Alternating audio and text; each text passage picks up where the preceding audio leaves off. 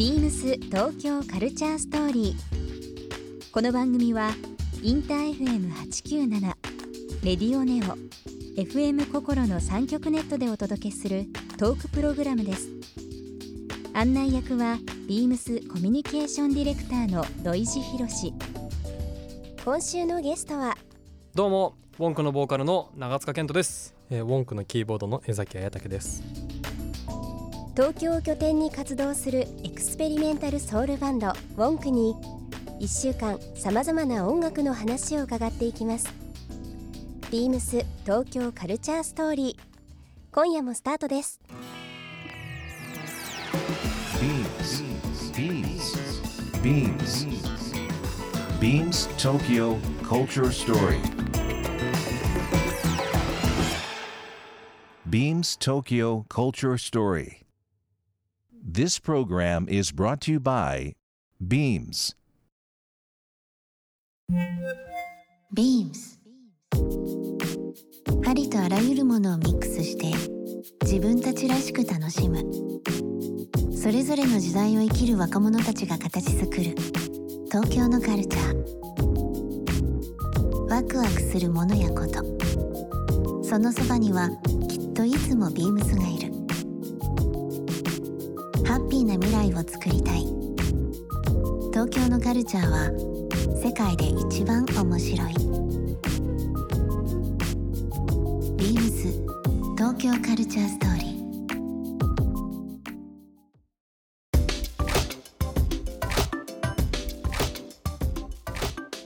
あのまあウォンクとのですねビームストーン取り組みっていうのが、ちょうど、えー、と2017年去年になりますけど、4月にあのスペシャル TV と,、えー、とビームスで、まあ、プラン B という特別番組やってますけども、はそちらの方の、えーナンバーセブン、えー、7組目のゲストで、えーご一緒させていただきました。はい。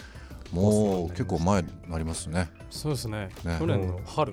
そうですね。そうですね。うん原宿の,、まあ、あのトンチャン通りという、はいはい。えー裏手の明治通りという大通りの一本裏になりますけど、まあ、竹今下口をねそう出ですね出てね、はい左入ったとこですけども、そちらのあの大型広告ももちろんそうですしいや本当ありがとうございました。ありがとうございました。もう35メートルの長さの広告なんですよ。すごいっすよねあれ。35メートルもあるんですねそうなんですよ。で、まあ、僕も仕事柄いろんな広告の場所のスペース探してて、まあ、はい。都内ももちろんビルの上ですとか、はい。い、ろんな、はいその渋谷の駅前とかいろいろあるんですけど、まあ、原宿でどっかいいとこないかなと思ったのがもう数年前なんですけど今だと写真ポイントじゃないですけどねいろんな人とあのコミュニケーションが取れるようなスペースあって、まあ、そこをそのプラン B で、まあ、ウォンクの皆さんに出ていただいたっていうのはもうちょっと懐かしい話ですいやけど本当ね1年弱前本当思いますね。めちゃくちゃ嬉しかったですあの時あのい。やですよね。初めて街頭広告になったよみたいなね。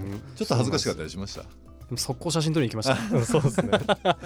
なんかビルのねあの上とかだとなかなかこう写真っていうのは難しいんですけど、うんね。まあ本当に道に面している部分で、まああそこがあの本当にまあビームスをはじめいろんな古着屋もそうですし、うん。カフェとかご飯屋さんとかいろいろあっていわゆる原宿のまあこうカルチャーというのを、えー発信しているまあ場所でもありますしアンテナになってまして、うん。そこに出ていただいたのは非常にこう感慨深いものがうん。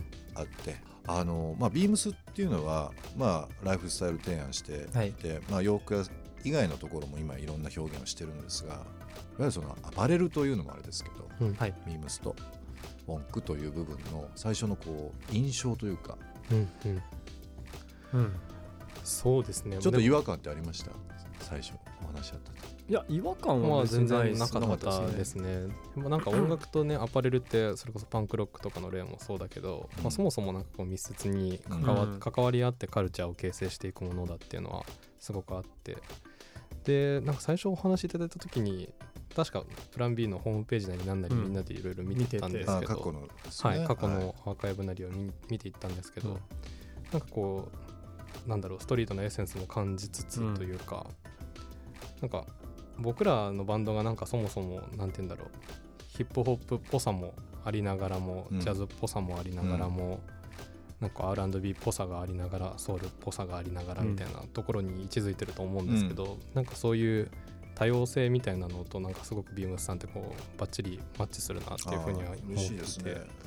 僕らもね本当にそういう今お話しいただきましたけどやっぱりその多様性？やっはいぱりもう今って世代もまあ着方も、まあ、ブランドとか、まあ、いろんな要素ありますけど、はい。やっぱりこう混ぜることでの個性につながるし、うん。やっぱりそれが、えー社会という環境に出た時にファッションだけじゃない部分ってあると思うんですよ、うん。洋服って。やっぱり今本当に原宿とか渋谷青山とか中目黒東京だけじゃないエリアに見ても全国的に見てもうん。みんな自由じゃないですか。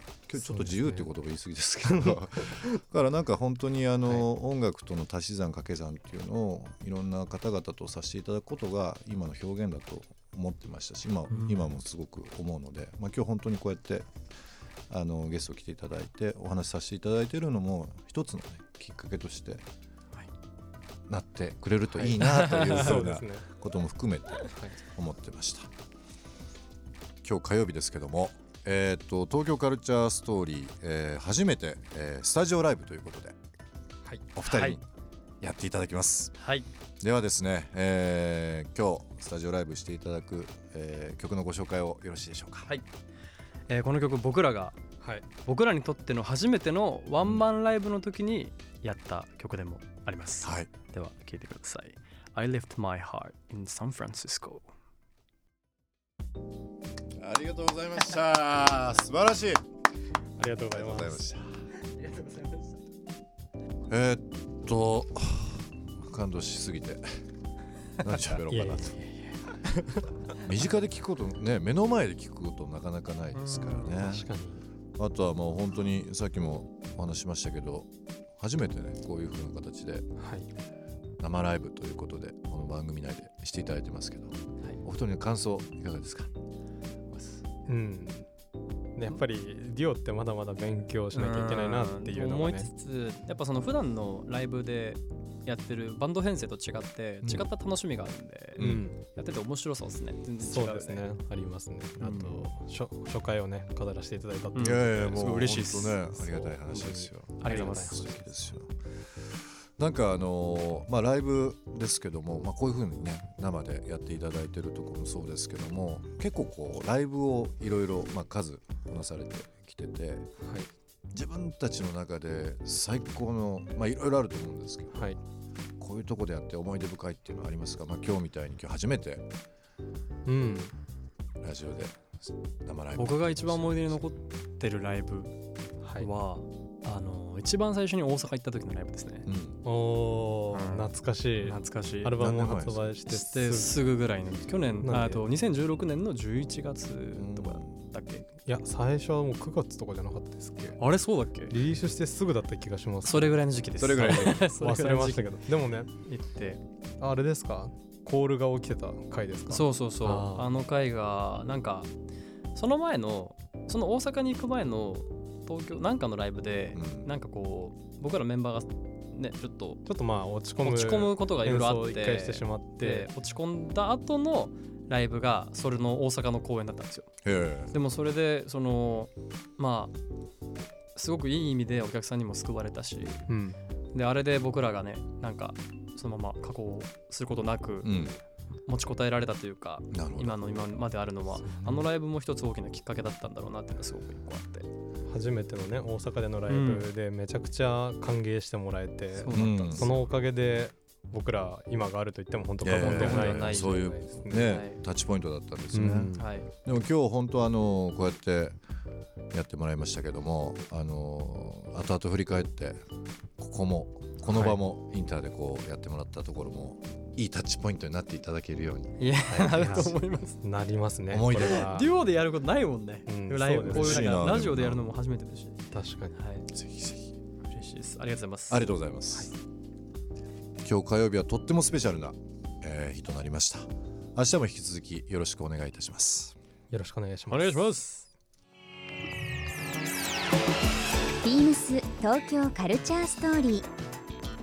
番組では皆様からのメッセージをお待ちしています。メールアドレスは beams897 アットマークインター FM.jp ツイッターはハッシュタグ beams897 ハッシュタグ beams 東京カルチャーストーリーをつけてつぶやいてください。またもう一度お聞きになりたい方はラジコラジオクラウドでチェックできます。ビームス東京カルチャーストーリー。明日もお楽しみに。ビームスビームス東京スカイツリータウン小林智春です。場所柄もあり海外からのお客様も多くお店でのコミュニケーションがとても刺激になります。僕は学生時代からよくビームスで買い物をしてました。それもありビームスで働きたくてアルバイトからスタートして13年になります。スタイリングはあまり冒険する方ではなかったのですが最近はシーズンのテーマを積極的に取り入れて太めのパンツにも挑戦してみましたお客様にもこんなちょっとした冒険を試してみてほしいですビームス東京カルチャーストーリー Beams Tokyo Culture Story. This program was brought to you by Beams.